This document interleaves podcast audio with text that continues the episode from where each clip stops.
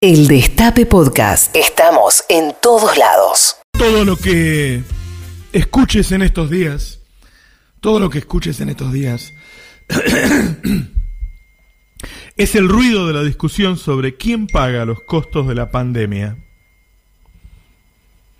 Entre 2015 y 2019, la derecha implementó uno de los despojos más grandes de la historia a toda la sociedad entre energéticas, petroleras, la oligarquía agropecuaria y el sistema financiero, se quedaron con casi 100 mil millones de dólares de toda la sociedad por decisión de Cambiemos. Fue una transferencia extraordinaria e inédita en muy poco tiempo. Lo hicieron a fuerza de tarifazos, lo hicieron a fuerza de devaluaciones, de eliminación de retenciones, del EVAX, del ELIC. Esas fueron las herramientas de la esquilma con las que los tipos se llevaron en cuatro años de nuestros bolsillos 100 mil millones de dólares. ¿Y qué hicieron con los 100 mil millones de dólares? Se lo fugaron. Se lo fugaron. Pero como no había dólares para fugarse todo eso, los pidieron prestados. Entonces nos dejaron en patas y endeudados. Como transfirieron toda esa guita de nuestros bolsillos, el nuevo gobierno tuvo que empezar, como en una guerra, con una tarjeta alimentar tuvo que empezar repartiendo comida y medicamentos, y además de eso debíamos la guita con la que compraron los dólares.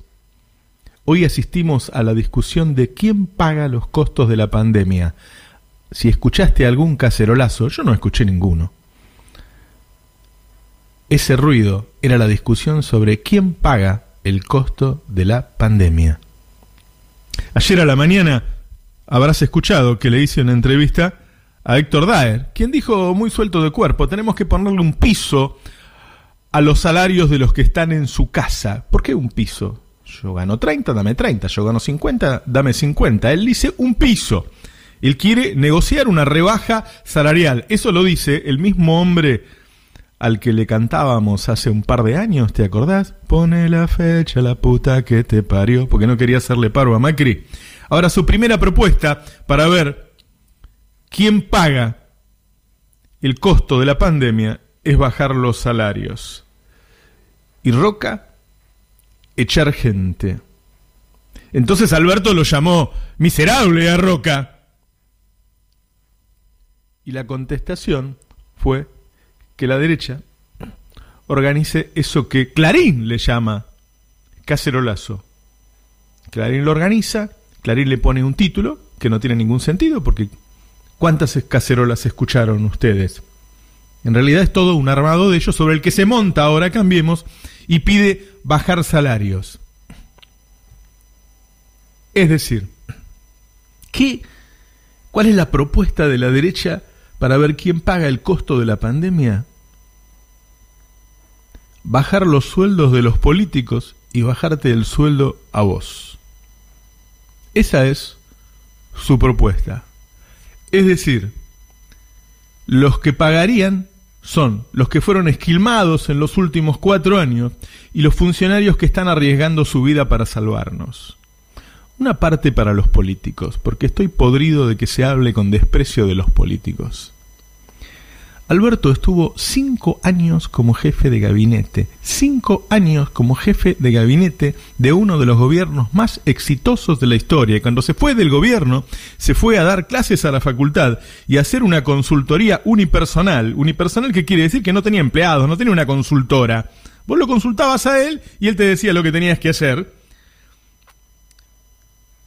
Con lo que lograba pagar el alquiler de un departamento. Cuando vino la devaluación y el desastre de Macri, ya ni siquiera podía pagar el alquiler del departamento y el amigo que se lo alquilaba se lo tuvo que prestar. Yo fui al departamento de Alberto, bien chiquito, ¿eh? Bien chiquito. ¿Por qué lo tienen que tratar de chorro? ¿Y Axel Kisilov? ¿Y Axel Kisilov? Ese clase mediero en zapatillas ese hombre de vida simple y austera, y sus funcionarios que durante los cuatro años del macrismo fueron perseguidos y no conseguían laburo, todos doctores en economía excepcionales, con familias que pasaron miseria en los últimos cuatro años.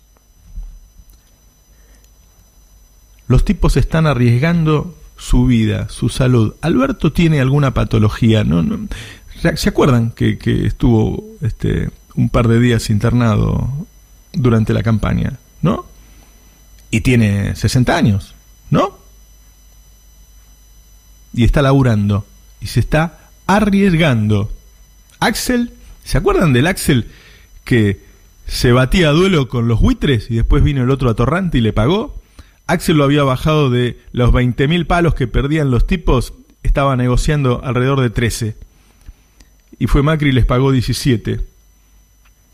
Y estatizó IPF por 5.000 palos, un IPF que es el dueño del 40% de vaca muerta, que vale 2 billones de dólares. Esos tipos son los que bardean todo el tiempo.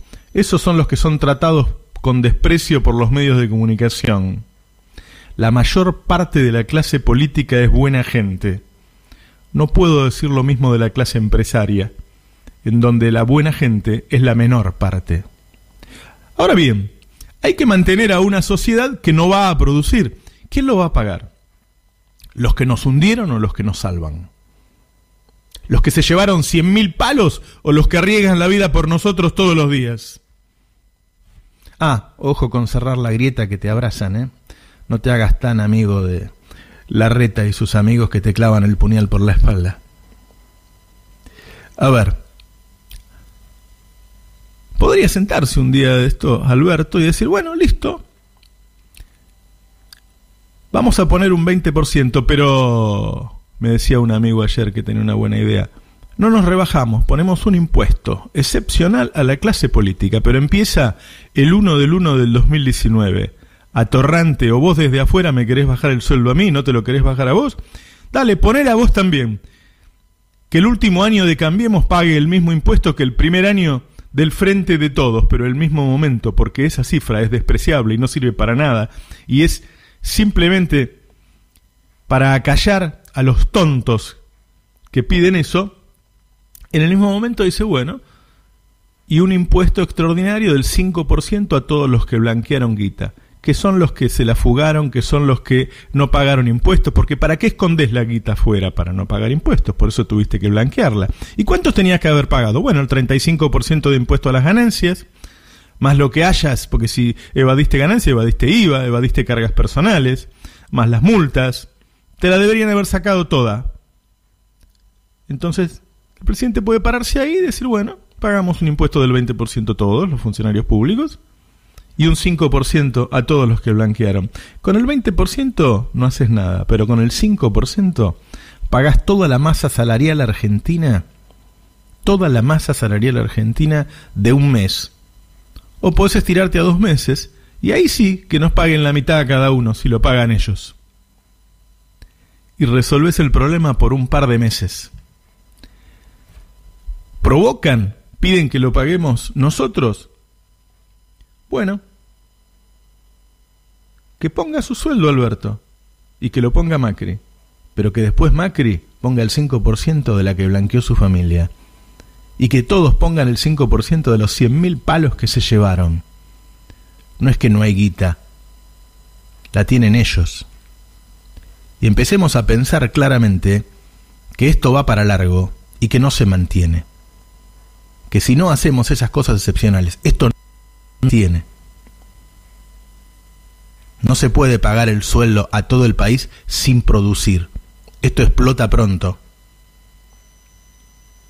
Y esto no se va a arreglar bajándole el sueldo a Alberto Fernández. La guita grande la tienen ellos y la tienen afuera. Los que cacerolearon, trae la negra, dale. Escúchanos donde sea, cuando quieras. El Destape Podcast.